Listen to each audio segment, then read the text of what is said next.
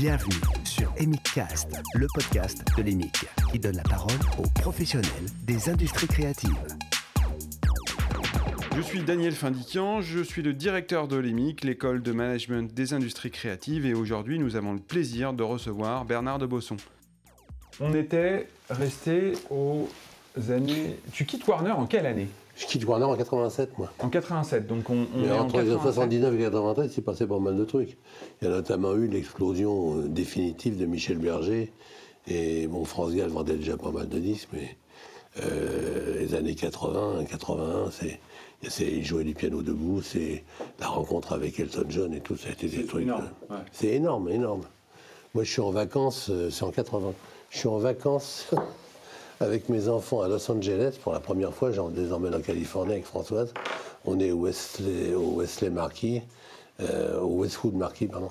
Euh, et on est là bien, tu vois. C'est le 14 juillet. Et je reçois un coup de téléphone de, de Jean-François Favard, qui était un garçon qui me servait de. Enfin, qui était chez nous, euh, qui s'occupait formidablement des artistes étrangers. Il était plutôt artist relation, tu vois. Il suivait tous les. Et. C'était un garçon adorable, mais il était un petit peu, il est toujours un peu timoré. Je suis désolé de vous appeler, Bernard, mais euh, on a eu Elton John, il veut faire un disque avec France J'ai dit, bon, attendez, on est 14 juillet, on n'est pas le 1er avril, donc on va se calmer un peu, tu vois. Il dit, non, non, je vous assure, c'est vrai, je, le connais, j'ai reconnu sa voix et tout. Il nous a téléphoné, il avait demandé l'adresse de le téléphone, de, il était en vacances sur la côte, il avait entendu jouer du piano debout. il dit, je veux voir ce mec-là absolument. Alors bon, je vous la fais courte. Hein on a, on a organisé, et lui, il a rencontré Michel. On a organisé vite, parce que ça, c'était au mois de juillet, et on a organisé fin août. Et il y avait la fille qui s'occupait de, de chez Warner, il y avait une fille qui était chez Warner International à, Burbank, il y avait une fille qui était chargée d'organiser les séances d'enregistrement pour les artistes étrangers qui voulaient enregistrer aux États-Unis. D'accord. Tu vois? Cette fille était, folle amoureuse d'un Brésilien, était en vacances au Brésil. Donc arrange-toi. Moi, emmerdé, je dis qu'est-ce que je fais, qu'est-ce que je peux faire? Et c'est là que j'ai branché Michel Berger avec euh, Philippe Roux, mon merveilleux copain qui était à Los Angeles depuis des années. Il avait commencé à la Nouvelle-Orléans. Puis il a déménagé après et maintenant il est naturalisé américain même. Et c'est lui qui organise toutes les grandes séances. C'est lui qui a fait les séances d'Aznavour là-bas, de, tout le monde. Il a fait. C'est un, un, garçon extraordinaire. Il a fait tout l'album de Johnny Hallyday là-bas, tu vois. Euh, il a fait Paul Narev pendant 20 ans. Le même album. Et, le même album, ah oui, le même album pendant 20 ans, qui n'a rien vendu d'ailleurs, entre parenthèses, le dernier, c'est n'importe quoi. Et moi, je manquais d'air parce que je savais que c'était un type très bon, mais je savais pas quoi faire, tu vois. Michel, c'était pas un cadeau. Hein. C'était la rigueur absolue, il fallait pas. Euh, l'exigence absolue. Et je lui dis écoute, la seule solution, c'est mon copain Philippe Roux. Euh, qu'est-ce que tu veux que je te dise euh, Alors, j'appelle Philippe, bon, moi je suis rentré entre temps. Et puis Michel arrive à Los Angeles, avec France, avec le décalage horaire, je les appelle, tu vois. Je les appelle le lendemain matin. Et sur la pointe des pieds, je leur dis vous, Michel, ça va? Oui, oui, ça va. Vous avez. Euh, euh, T'as rencontré Philippe? Oui, il est venu me chercher à l'aéroport. J'ai dit Ah bon, très bien. Euh, ça se passe. Oui, oui, ça va, ça va aller très bien. Putain, je te raconte pas comme je respirais. Elton a dit à Michel voilà, je veux qu'on fasse un album ensemble, c'est vous qui avez de l'écrire. C'est vous qui allez produire. Moi, je suis interprète, je suis chanteur, d'accord Point barre et vous faites tout le reste. S'il y a des textes en, anglais à faire, c'était son ami, je crois, ils vivaient ensemble, Bernie Taupin, avec qui il a beaucoup travaillé, qui fera les choses, mais c'est à vous de jouer. Puis ils n'ont pu faire que deux titres. D'accord. Et ils ont fait Donner pour donner, qui était un, truc incroyable. Et puis quand elle a fait le, formidable spectacle après au Palais des Sports, je ne sais pas si c'était des branches ou je ne sais pas lequel c'était, mais extraordinaire spectacle. Euh, à la dernière, tu as toujours des blagues, tu vois. Les mecs font toujours des conneries, tu vois. Et, là, euh, ils avaient prévu que ils attaquent Donner pour donner, que ce soit Michel qui rentre. Moi, j'étais là comme un fou. J'étais fou de joie. Et puis, je suis dans des coulisses. Bon, c'est le, dernier soir, tu vois. Et l'orchestre attaque. Donc, euh, elle commence à être un peu surprise, tu vois, mais comme elle se laisse pas. elle se met à chanter, tu vois. Et qu'est-ce qui rentre, mon pote Elton John, qui était venu Il était venu en avion, il a passé la soirée, il est reparti. Pour faire ce titre Est-ce que tu crois? Non, juste pour lui faire une surprise sur scène. Ah ouais Bon, on va écouter Donner pour donner un extrait Ouais. de, de- de- de ça. On va écouter ce- Donner pour donner. truc- c'est un truc formidable. France Gall et Elton John.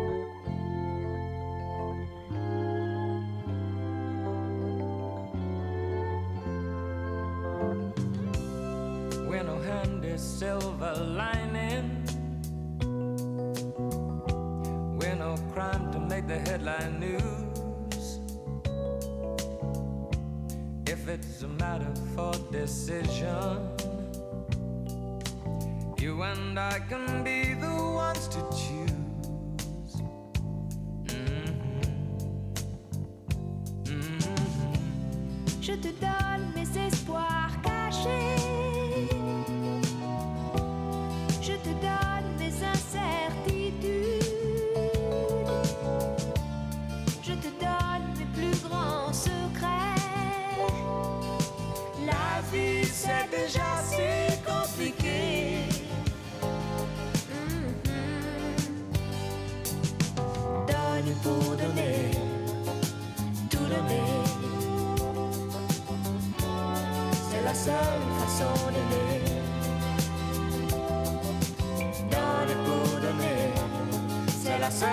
façon de vivre.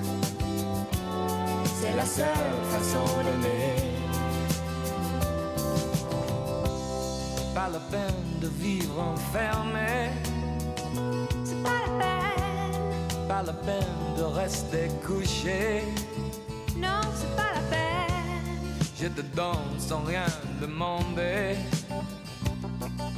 La vie c'est déjà si compliqué.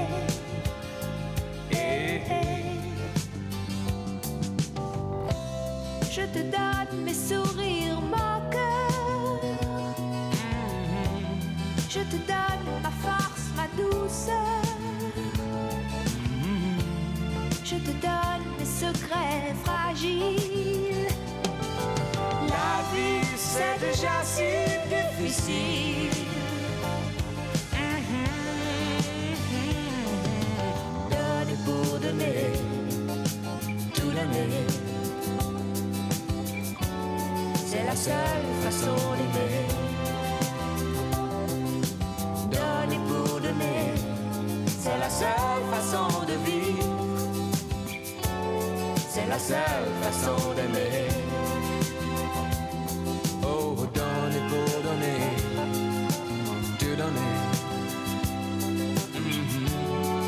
La seule façon d'aimer. Donner pour donner, c'est la seule façon de vivre. C'est la seule façon d'aimer.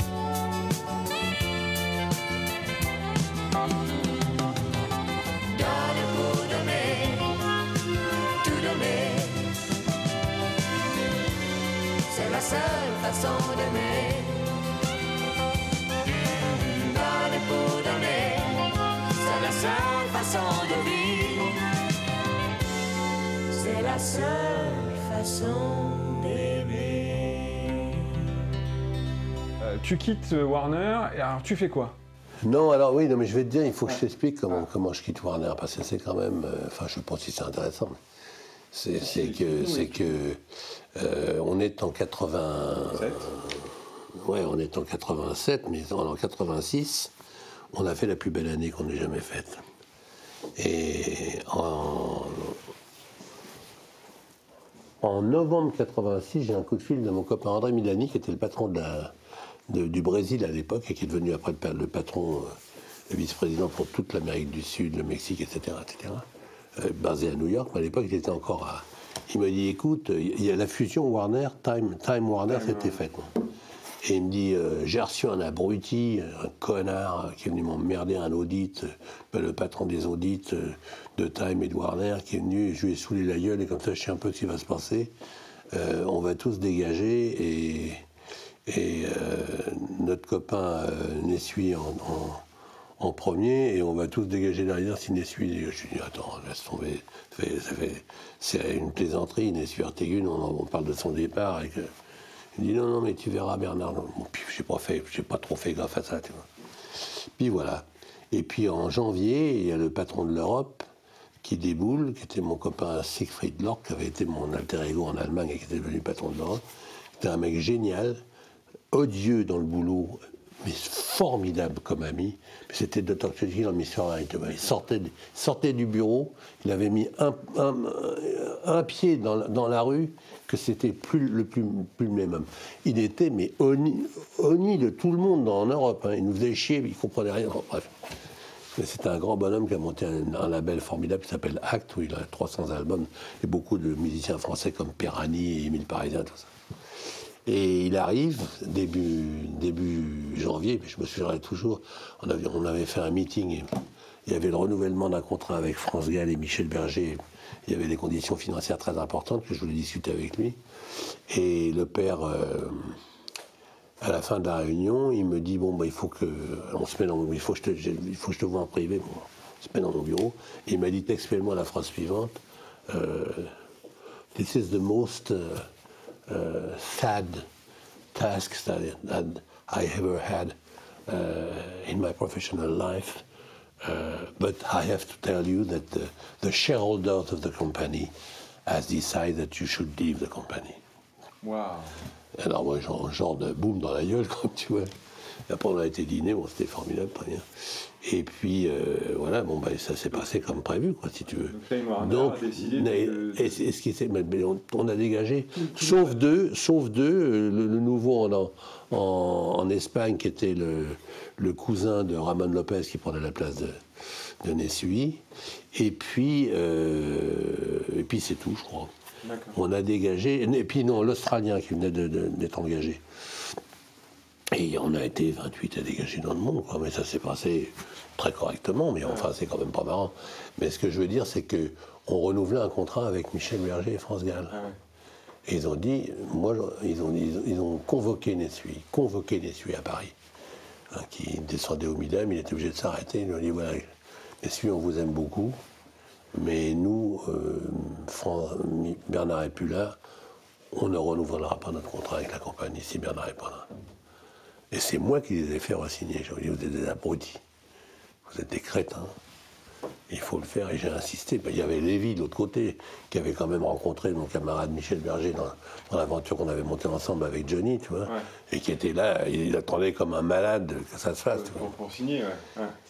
Et ils ont été tous les ils ont deux. signé avec Warner?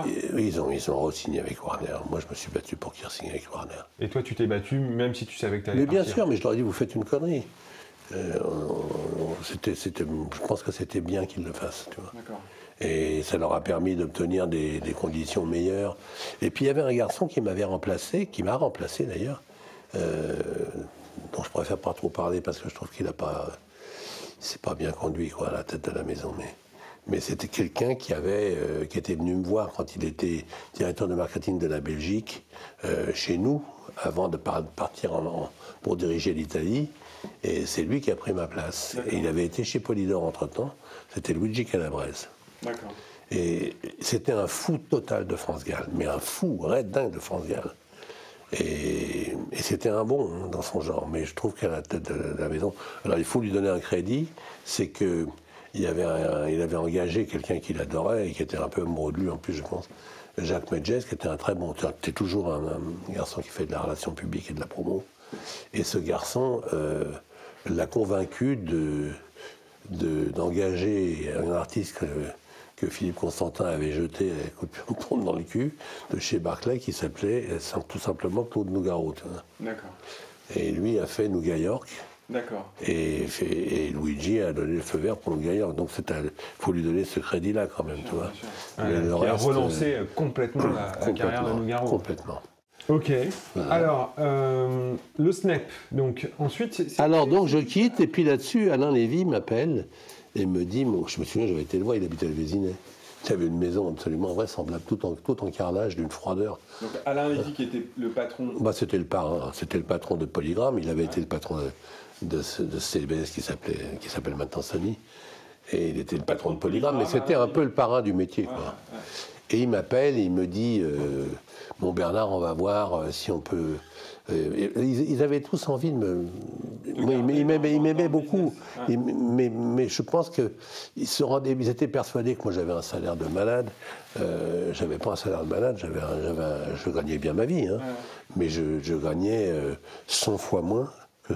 Je le dis, hein, euh, en équivalence. 10 ou 100 fois moins que ce que gagne un Olivier Nuss ou un Thierry Chassagne maintenant.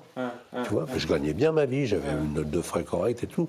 Mais moi, mon, salaire, c'était la possibilité que j'avais de faire ces fameuses imprudences nécessaires chez Rabrel, c'est-à-dire de signer un Starmania sans entendre une note de musique. C'était ça mon salaire, tu comprends C'était de pouvoir, euh, de pouvoir euh, Avoir la liberté. la libi- de- et d'avoir, d'avoir de l'argent pour les artistes, pas pour ma gueule, tu vois. Moi, je vous raconte pas euh, comment je suis parti.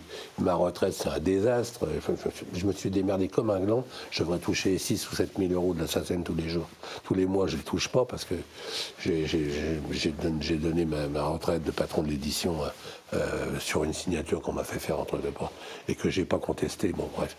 Euh, tu vois, c'était pas mon truc, tu vois. D'accord. Et je je, je, je, je, suis pas malheureux, mais je devrais. Les gens sont persuadés que. Ils étaient persuadés que j'avais un salaire de malade. hein, ils étaient, en plus, ils pensaient vraiment que j'étais. Je, je dis ça avec. Qu'on se pas, je dis ça avec beaucoup de modestie. hein, Mais ils, ils- ils- ils pensaient vraiment que j'étais un très bon, tu vois. Et ils se disent, Bernard, on va pas lui proposer un, un rôle de directeur de production dans machin, ça, tu vois. Bon. Alors, il y en a un qui a essayé. Euh, Bernard Carbonès, qui malheureusement n'est plus là et s'est suicidé.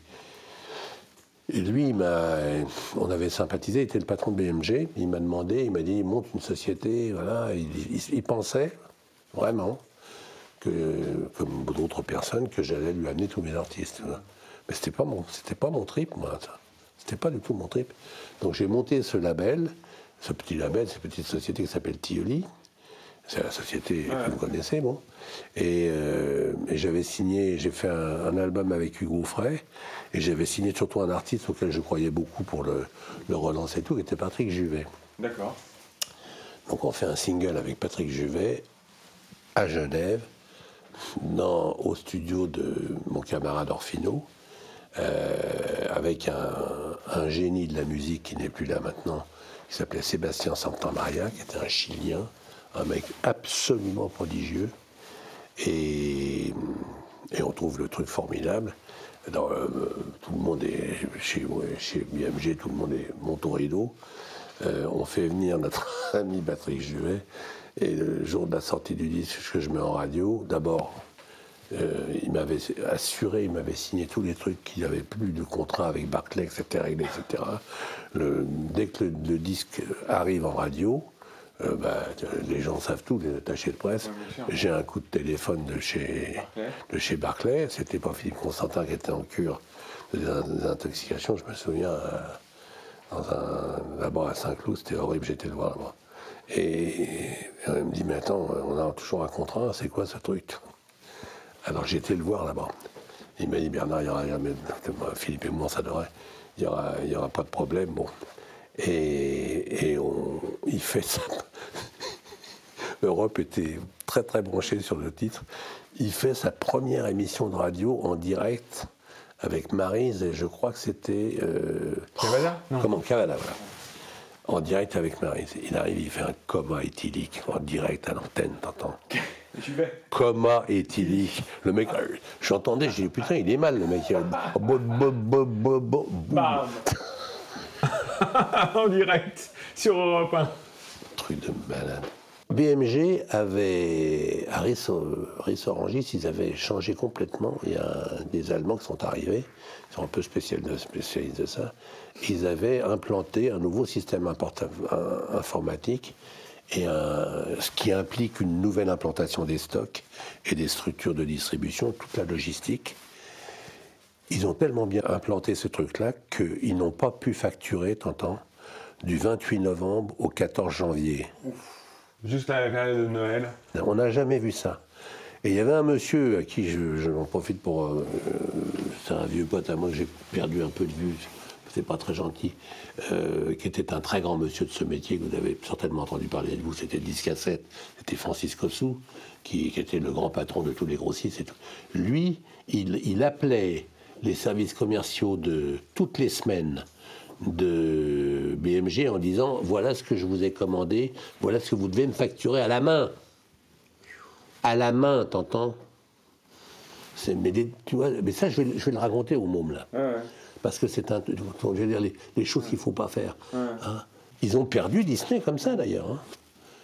Alors, donc, je, je monte cette, euh, ce truc-là, et puis euh, mon, mon camarade Bernard Carbonel, il était au SNEP, lui.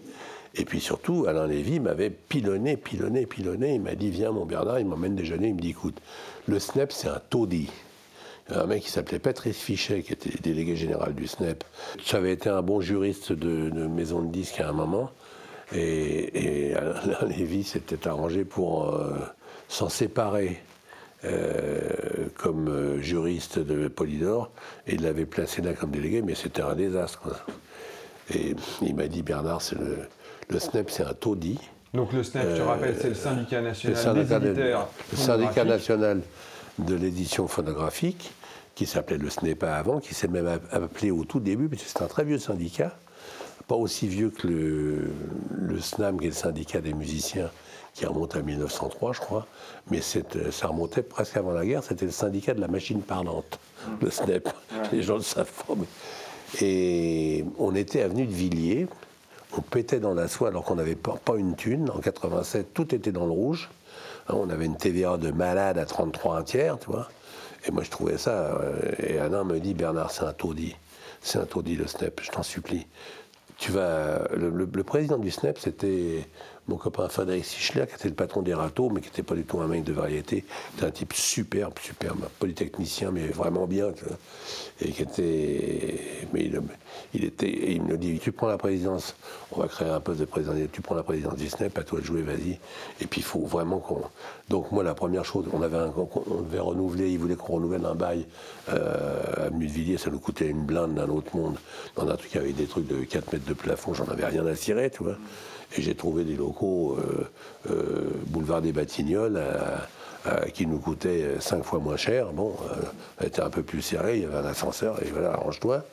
Et puis, euh, j'ai commencé à me battre comme un malade pour la TVA, quoi. Ouais, ça, Mais comme un malade, comme un malade. chantier, le- Énorme chantier. Et j'ai commencé, alors j'étais voir, j'étais partout. Il y avait un garçon qui s'appelait Boris Marc.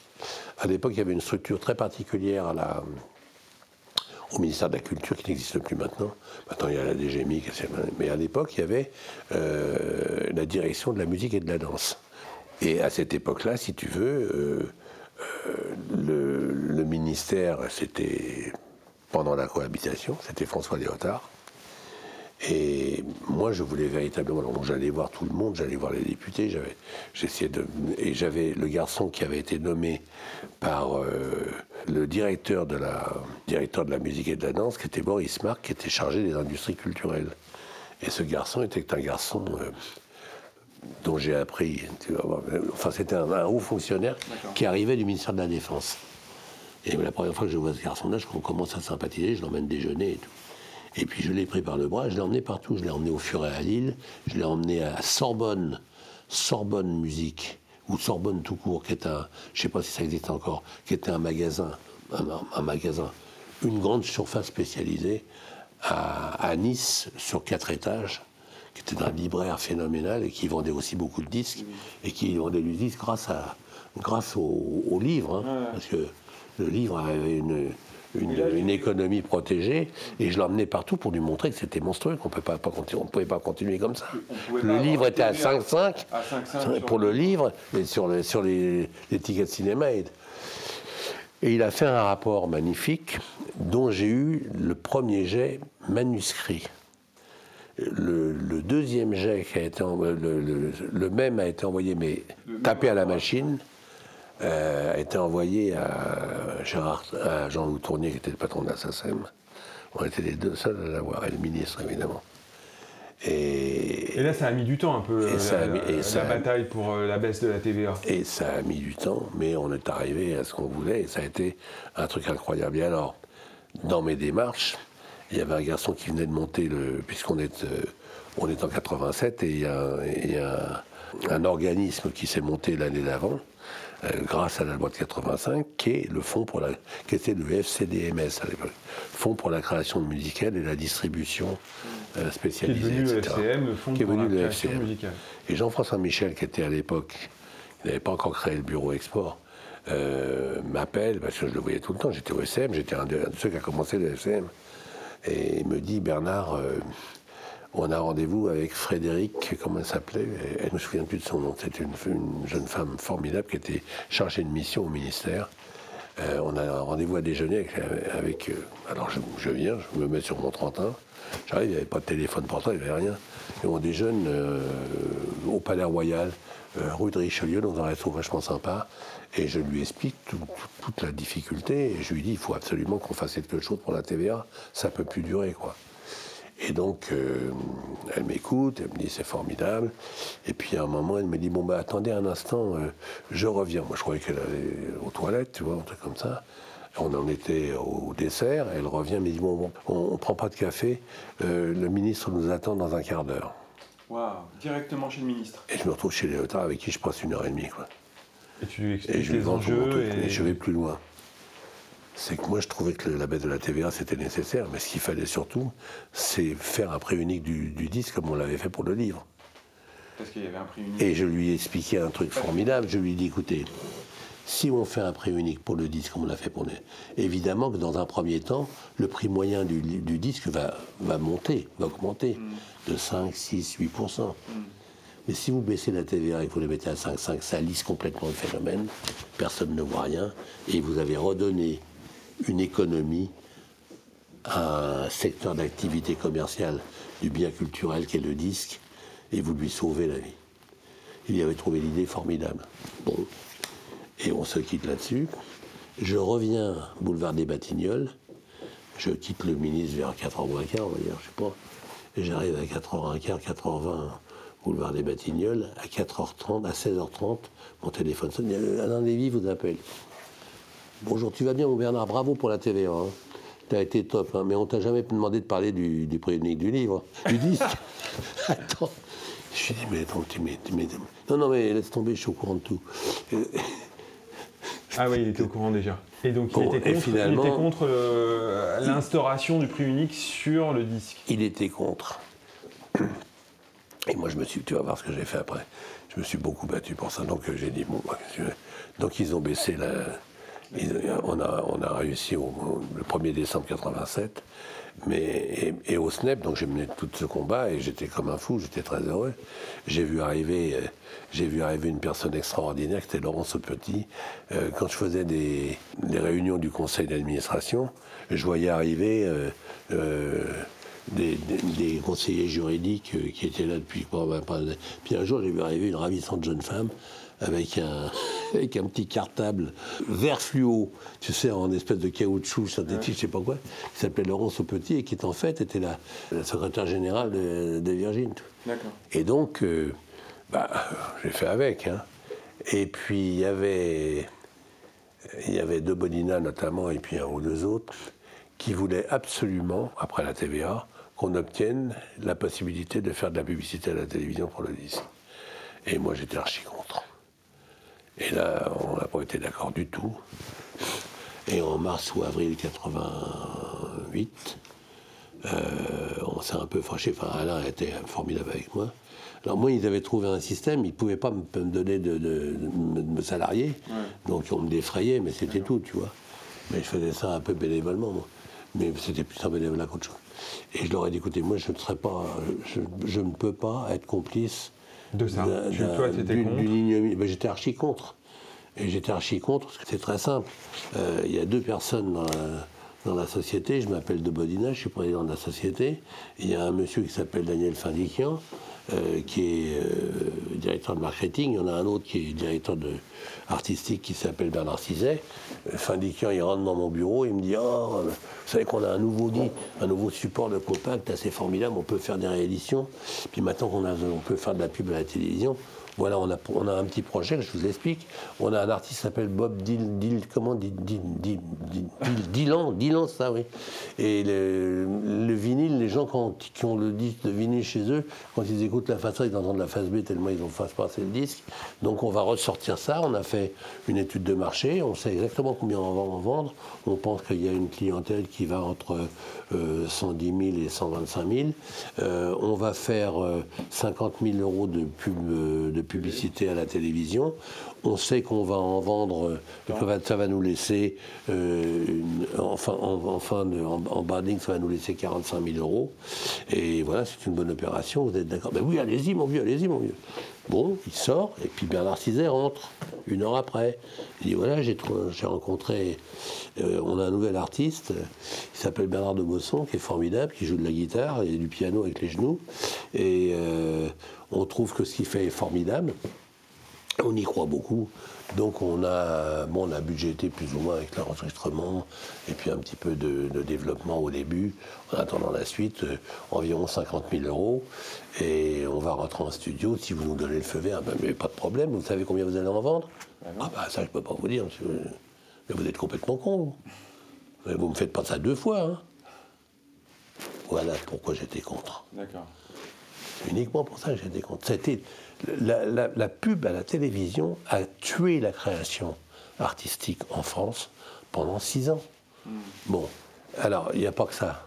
Il y avait surtout le fait que, malgré une rencontre qu'il y avait eu entre le SNEP et les producteurs, et la SACEM et les, les sociétés d'artistes, etc., et euh, tout ça plus ou moins organisé par le CSA, et, les syndicats de radio, l'énergie, ils avaient dit oui, bon, on va véritablement, on va faire un gros effort pour exposer la musique française. Mon cul, hein, ils n'ont absolument rien fait, c'était le désert absolu. Et euh, ben, les- ils se sont mis à faire de la pub à la télé systématiquement. On a repackagé, on a recompilé à tout va. Et c'était formidable, c'était une comédie. Euh, vous êtes trop jeune pour vous ne pouvez pas vous en souvenir, mais je peux vous dire que quand euh, euh, il y a eu l'opération RTL avec, euh, avec Marconi sur, euh, sur Edith Piaf, ils ont vendu, je sais pas, euh, 300 000 albums, 400 000 albums d'Edith Piaf. C'était un truc énorme. Ils ont fait pareil avec Brel, ils ont fait pareil. Campagne de réédition énorme, campagne de réédition. Et je dois dire que celui qui en, qui en était le moins. On est, on est, on est sur euh, un renouvellement des, des- des discothèques, puisque il y Alors, a, ouais. il y a- il y a l'explosion du compact disque. Oui, mais en- attends, il n'y a pas du tout d'explosion du compact disque, c'est là que je vais en venir. C'est qu'entre-temps, moi, bon, alors, euh, je- moi, je les quitte, hein, Ouais. et je suis un peu, dans- je suis un peu à la rue, hein, je suis emmerdé, moi. Et puis, euh, j'avais Patrick Villaret, qui était le, le garçon qui était locataire de locaux au 8 rue Marbeuf, euh, dans lesquels il y avait et qui gérait, qui s'occupait un peu, c'était le- des affaires de Michel Berger et d'Apache et de, Michel Berger Protection, etc., m'avait dit, euh, quand j'ai quitté Warner, écoute, tu viens chez nous, tu as le bureau de Michel avec son piano, il n'est jamais là, euh, il est d'accord, je l'ai appelé, de toute façon, il vient jamais, bon. Et puis c'est moi le propriétaire du. moi qui Donc j'étais là, tu vois. Et un jour, mon camarade me dit, euh, il me dit, écoute, euh, j'ai un pote qui, qui a monté un truc, euh, ils ont inventé, ils ont un système, que, je sais pas ce que ça vaut, mais enfin bon, et, et ils connaissent personne dans le métier. Moi, je voudrais qu'on nous organise un déjeuner avec Pierre Ducis, un vieux copain de Barclay, qui avait vendu le casino d'Orguin, qui avait beaucoup d'argent. Et puis un, un publicitaire qui s'appelait Alain Baumann, ils avaient monté un truc qui s'appelait Discophile. Et l'idée de Discophile, c'était quoi? C'était un jukebox téléphonique. Et c'était le, premier projet euh, audiotel. D'accord. hein? Donc les gens appelaient sur un serveur téléphonique, ça leur coûtait, euh, je sais pas combien ça leur coûtait, c'était en francs à l'époque, moi. et ils avaient, ils avaient le choix entre, c'était 25 titres. De- parce que les- les- le, le projet, c'était quoi? C'était comment répondre à la problématique d'exposition de la musique française et des chanteurs français, puisqu'ils ne passent jamais à la radio, que les disquaires, il y en a de moins en moins, que la grande distribution, à part des gros trucs, elle prend absolument pas, elle n'est pas payée pour prendre des, des nouveaux ni quoi que ce soit, Et quant à la, la télévision, évidemment, il n'y a que les grands artistes qui passent. Quant à la scène, il y a encore quelques zéniths, mais les tournées, ce sont que des grands artistes. Comment on fait? Qu'on est con Le téléphone Le téléphone Et ils avaient monté un truc. L'idée sur le papier, c'était génial. Et comment on, est, comment on communique sur ce nouveau système Avec un partenariat entre Fun, radio, toute la presse de jeunes, et puis une, une télévision qui était M6, qui donnait 45 spots dans le mois. C'était des spots de, non, 40 euh, spots de 45 secondes. Et euh, bah, il fallait communiquer ça et aller voir les maisons de disques, puis leur vendre le projet. D'accord. Et ils me disent, nous on est là, on connaît personne. Alors moi, je, commence à faire le tour de tout le monde, tu vois. Et, ils m'ont tous reçu, Alain Lévy, enfin c'est plus Lévy, c'est Albertini, euh, tout le monde de Bodina, tu vois. Ils m'ont reçu de façon adorable en me disant, écoute mon Bernard, euh, euh, bah, bravo, j'ai recommencé avec un, un demi-smic, hein, avec ma petite valoche. Et, et je suis arrivé dans la maison de disques que j'avais un petit peu fondée quelques 20 ans avant. Et je suis arrivé, il était encore euh, euh, euh, Kennedy. Et je suis arrivé au standard, il y avait une ravissante jeune femme qui était là. Euh, je lui dis, j'ai rendez-vous avec monsieur Medges. Elle me dit, très bien. C'est de la part de qui? Je lui dis, euh, Bernard de Bosson. Elle me dit, vous m'appelez Je lui dis, mais vous m'appelez beaucoup aussi, mademoiselle. Et tu vois, le pain, je l'avais un peu là quand même. Et, et j'ai recommencé à zéro, quoi. Et j'ai réussi à faire marcher ce truc, qui au départ était dans un bousin pas possible, parce que euh, le projet du, publicitaire en question, lui, il voulait qu'on expose les pochettes et qu'on mette, euh, alors on mettait cinq pochettes à la file en 45 secondes avec un petit bout de musique, c'était un tas de merde, tu vois. Donc j'ai fait évoluer le truc, et après on a, mis des clips, on faisait des spots de 45 secondes et ça a commencé à marcher au bout de deux ans. Pendant ce temps-là, moi, je faisais le tour, et tout- tous les mois, j'avais essayé de faire mon- mes fins de mois et de, et, de, et de avoir de la pub pour mon truc.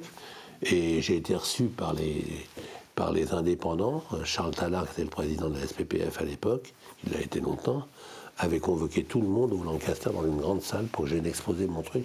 Parce qu'ils n'avaient jamais oublié ce que, D'accord. ce que j'avais fait avec eux, puis ils avaient tous commencé un peu avec moi. Et puis, euh, ça commençait à bien marcher. Je vous disais, ce qui est important, c'est que je rencontrais des. Et je voyais ce qui se passait, puisque j'étais toujours. euh, J'allais au SNEP aussi, et tu vois, bon, je connais. J'avais gardé des contacts avec tout le monde. Et euh, il s'est passé une chose, euh, contrairement à ce que tu disais tout à l'heure, le compact décollait pas. Ah oui. Le compact décollait dans le monde entier. Euh, les, les pays comme l'Allemagne, ils étaient à 75%, euh, 80%, le Japon 90%, euh, ça marchait partout. En France, le vinyle était toujours en tête. Quoi. Le vinyle, c'était encore au moins 60% du marché. Quoi. Le compact a Et alors, alors l'histoire que je, je raconte, euh, je la raconte à ma sauce, mais, mais c'est un sketch que j'ai improvisé, mais qui n'est pas du tout loin de la vérité. Il y a les deux sociétés qui ont développé le compact. Curieusement, c'était Sony et Polygram. Euh, Il se trouve que nos deux camarades présidents de Sony et de Polygram euh, en France, bah, ils avaient une, une réunion internationale sur le compact tous les ans. Et alors là, j'improvise un petit peu, mais j'imagine qu'en décembre 90, il y a eu une réunion, je ne sais pas où dans le monde, où nos camarades Lévy et de Molina se sont retrouvés ensemble dans le même avion, bon, pour y aller, puis pour revenir. Puis entre-temps, on les a reçus, on leur a dit, donc, êtes les deux connards là, il y en a marre, les Gaulois. Hein. À Obélix, on, lui- on- on l'emmerde. hein. Alors, on a une petite nouvelle pour vous. Si euh, le compact ne, ne, dé- ne- ne- ne pas décolle pas et que euh, vous ne faites pas baisser le pourcentage du vinyle en faisant des opérations intelligentes, euh, alors euh, je les imagine en rentrant dans l'avion, ils disent putain, on est bien dans la mettre, comment on va faire Pour votre information, vous le savez parce que vous êtes des professionnels, euh, Monsieur Polygram et Monsieur Sonic, comme maintenant encore, représentaient à eux deux facile 55 à 60% de temps en temps du marché. hein. Et euh, qu'est-ce qu'on fait euh, euh, Mais qu'est-ce qu'on peut Mais qu'on est con. Mais qu'on est con. Mais pourquoi on n'y a pas pensé avant? On arrête le vinyle. Pour faire décoller le CD, on arrête le vinyle. Et le 28 février 1991 est parti du SNEP une note combinatoire à toute la profession et singulièrement à la distribution d'abord. Pour votre information, la distribution, c'était quand même euh, 65% de grande distribution alimentaire. Les, les, les cadors de la distribution, c'était Roger Carrefour, Marcel Auchan et tous les autres. hein. Ce que je vous dis est très important parce que ça va expliquer beaucoup de choses dix ans après. hein. Et qu'est-ce qui s'est passé? Euh, Ils ont envoyé une lettre à tous ces braves gens en disant voilà, à partir de maintenant, on arrête le vinyle. Et pour ceux qui ont des droits de retour, vous aurez le droit de retourner vos phonogrammes jusqu'au 30 avril. Passé le 30 avril, on ne reprendra rien. Dans le genre, je me tire une balle dans la tête, on ne fait pas mieux. Alors évidemment, euh, le, le compact, il était. il est passé au-dessus du vinyle, puis il avait plus Mais le drame, c'est que le vinyle. Pourquoi le vinyle continuait? C'est que les installations. Le, le- le compact, c'était un, un- un support urbain, que j'appellerais un support urbain. Pourquoi c'était un support urbain? Parce que quand tu allais, comme j'allais chez mon pote Patrick Villaret, à Clamcy, par exemple, euh, ben, il y avait un point de vente de disques qui était les Nouvelles Galeries de Clamcy. Ben, ils ne vendaient, ils, ils vendaient que du comp, ils vendaient que, du- que du single et de l'album en vinyle. Il n'y avait pas de compact. Et, de, la cassette qui se vendait encore un petit peu à l'époque. Et ça, c'était la France profonde. Et ce que, j'ai trouvé, et ça c'est une parenthèse que je fais, mais ce que j'ai trouvé absolument insensé, c'est la lenteur de ce pays pour, euh, se, familiariser avec les nouvelles technologies. Alors que dix ans après, on a été le pays au monde qui a le plus, qui, a, dans, un, laps de temps d'un an et demi, développé le haut débit le plus performant. C'est très étonnant ce qui s'est passé. Hein, il y a une espèce de. et enfin, je sais pas, on peut en tirer des enseignements. Moi, j'avais un, directeur de marketing qui est devenu mon directeur général après, qui s'appelait euh, Marc Exiga, qui, quand il est arrivé de chez RCA BMG, euh, qui s'appelait pas encore BMG d'ailleurs, quand il est arrivé nous rejoindre en 81-82 à une convention de, vente, on avait fait un petit séminaire de travail avec le représentant, et il, il nous disait, mais vous avez honte de vendre du single. C'est vrai qu'on ne savait pas très bien vendre le single chez Warner. On était, on était les rois du. évidemment, on a, appris entre temps, mais euh, j'ai vendu des millions de singles de, France Gall et de pas mal d'artistes. Mais euh, c'est vrai qu'on on était réputé, on vendait de l'album comme des malades, même dans la grande distribution. On travaillait ça très bien. Et il avait eu cette phrase formidable il dit il faut que vous réalisiez une chose, c'est que le marché français je vous dis ça dans les, dans les, avec les chiffres de l'époque, évidemment, et la monnaie de l'époque. Le marché français, il y a deux publics en France. Il y a un public qui a 5 francs pour une chanson et un public qui a 50 francs pour un artiste. C'était formidable. Le... Et, et- et- et ce que je veux dire, c'est que l'arrêt du, si- du, du- du vinyle, ça a tué les indépendants. Ça a tué le marché du single et singulièrement les indépendants. Puisque les indépendants, c'était qui? C'était des messieurs comme Bellolo, qui vendaient des millions de singles, disco, etc. C'était des, des, des gens, euh, euh, et puis des artistes qui ne vendaient pas du tout en compact. C'était Sardouche et Tréma, c'était c'était, euh, Enrico Macias, des gens comme ça.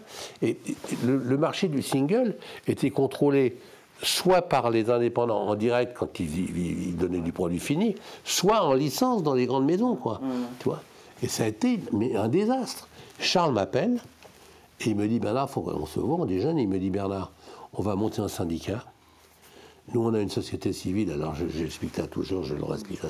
Une société civile de, de- de gestion collective, c'est formidable, puisque c'est ce qu'a voulu le législateur quand il lui a donné la manne de la loi de 85, et que ça devait se faire à travers le filtre des sociétés civiles de gestion collective. Mais une société civile, elle a trois vertus, elle a trois missions percevoir, gérer, répartir. Fin du coup. Hein? Elle n'est pas là pour aller avec des pancartes euh, euh, Macron des sous, des trucs comme ça, tu vois. Bon. Vous avez besoin d'un organisme de lobbying, Et de il m'a dit, Bernard, représentation. il faut qu'on monte, un monte syndicat. Je dis, bon, il me dit, mais il faut que ce soit toi qui sois le patron de ce syndicat. Parce qu'on t'a vu à l'œuvre pendant toute la période Warner, tu as toujours défendu la production française comme un malade, comme si tu fais partie, on, te doit beaucoup les uns et les autres à des titres différents. Euh, Il faut que ce soit toi. Parce qu'on a vu ce que tu as fait pour la TVA, etc. Et ils étaient tous d'accord, tu vois. Donc euh, il me dit, bah écoute, rendez-vous. donne rendez-vous la semaine d'après, j'arrive. En constitution de Ligue dissoute, il y avait tous mes potes indépendants qui étaient là. Des gens qui n'avaient rien à voir ensemble. Un Henri Be- Bellolo, un Charles Tallard et un, et un Francis Dreyfus, ils avaient des cultures. Ils, défendaient tous l'intérêt général. Hein, et c'était assez extraordinaire. Donc on décide de faire ça. Et puis moi je leur dis, il faut un président. Bon alors moi j'étais président délégué, mais il faut un président, il faut quelqu'un qui soit, euh, qui soit un petit peu, euh, même s'il ne représente pas exactement la production française euh, phonographique extraordinaire, mais un, un monsieur qui est un grand entrepreneur de notre métier. Et on a pris Claude Berda comme président qui était le patron d'AB. Alors c'était Dorothée, d'accord, mais Claude Berda, c'était, vous allez voir le rôle qu'a joué Claude Berda.